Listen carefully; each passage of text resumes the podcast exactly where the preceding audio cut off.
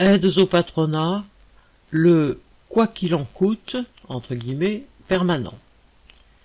Mercredi 25 août, à l'université d'été du MEDEF, Bruno Le Maire a annoncé la fin de la politique du quoi qu'il en coûte, entre guillemets.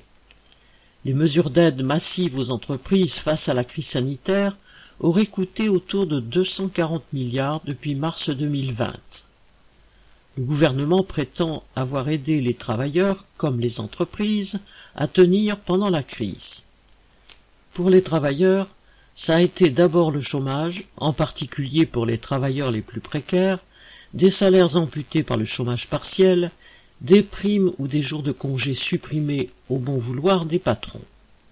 Des artisans, des commerçants et des restaurateurs ont pu bénéficier de la mise en place d'un système d'aide publique que le gouvernement va progressivement réduire. Mais il a surtout été aux petits soins pour les grands groupes, qu'il a aidés à coups de milliards.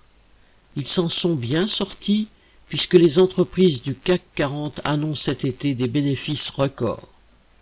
Le gouvernement déclare vouloir maintenant verser des aides sur mesure seulement destinées aux entreprises des secteurs ou des régions en difficulté. Bien des petites entreprises risquent de voir les quelques aides qu'elles ont touchées s'arrêter.